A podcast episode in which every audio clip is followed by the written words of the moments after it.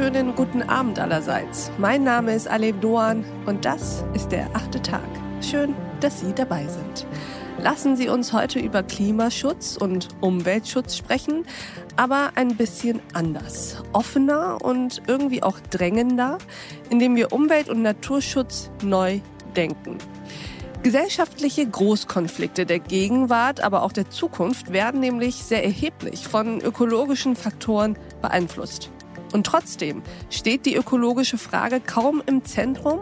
Soziale Spannungen drängen eher in den Vordergrund. Wie kann sie denn die ökologische Frage dennoch die nötige Berücksichtigung erfahren? Unser heutiger Gast hat da eine Idee. Durch eine Weiterentwicklung ökologischen Denkens hin zu einem radikalen und globalen Ökohumanismus. Herzlich willkommen im achten Tag, Jörg Sommer. Ja, hallo, freut mich sehr. Herr Sommer, würden Sie sich uns mal vorstellen? Ja, gern. Mein Name ist Jörg Sommer. Ich bin studierter Politikwissenschaftler und Soziologe, habe auch mal eine Journalistenausbildung gemacht im letzten Jahrhundert, ist also eine ganze Weile her.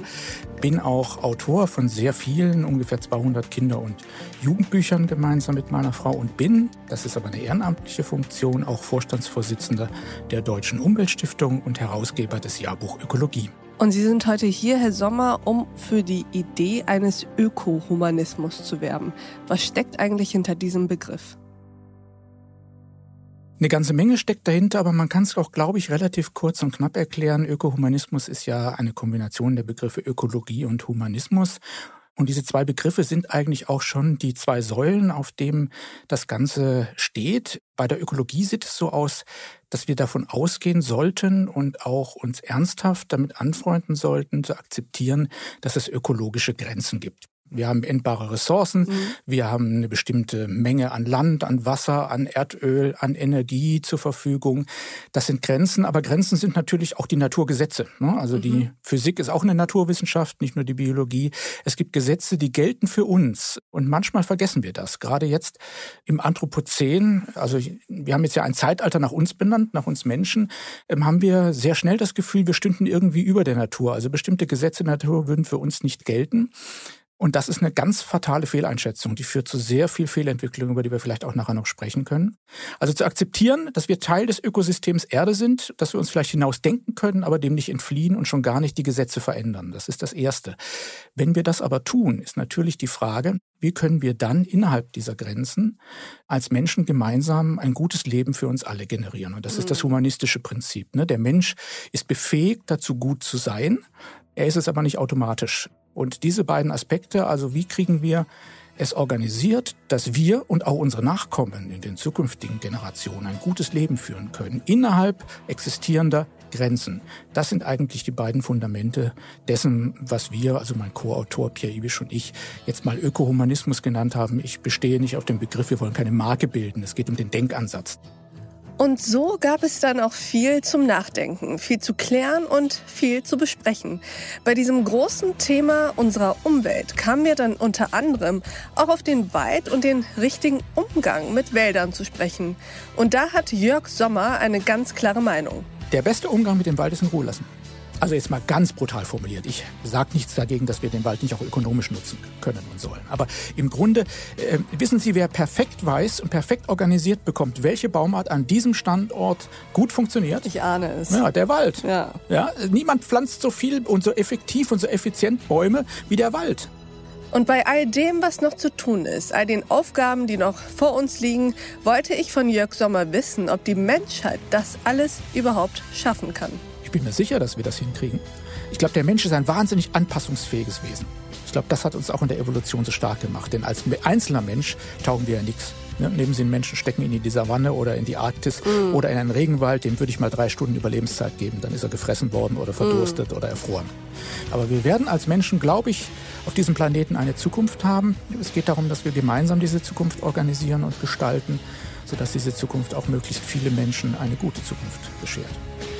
Sie erleben in dieser Ausgabe vom achten Tag also einen Mann, der sich für Ökohumanismus einsetzt und sich dafür auch wünscht, dass wir uns alle in mehr Demut versuchen. Seine Ansätze, seine Argumente und Forderungen erfahren Sie, wenn Sie diese Folge in voller Länge hören. Und das geht wie immer auf thepioneer.de.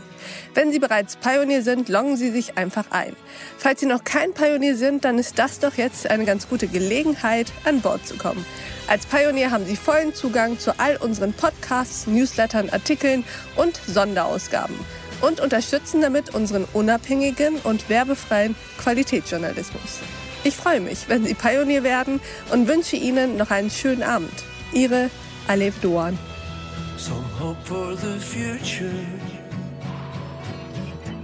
Some wait for the call.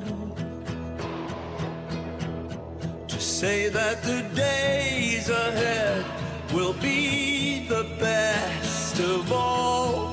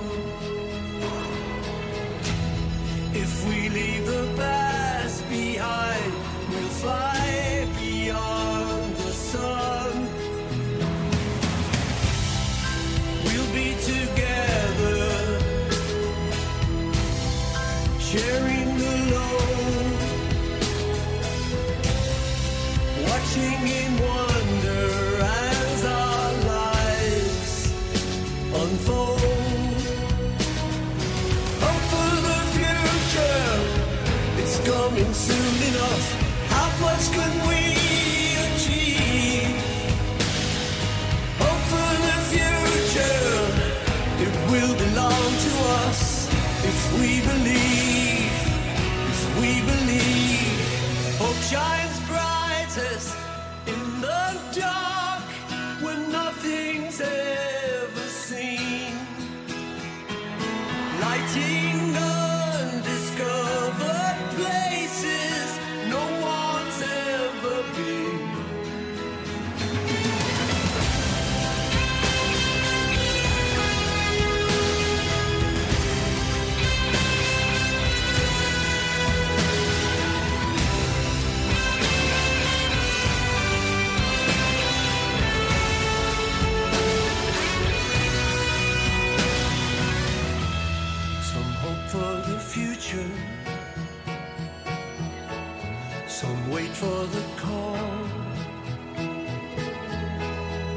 Say that our destiny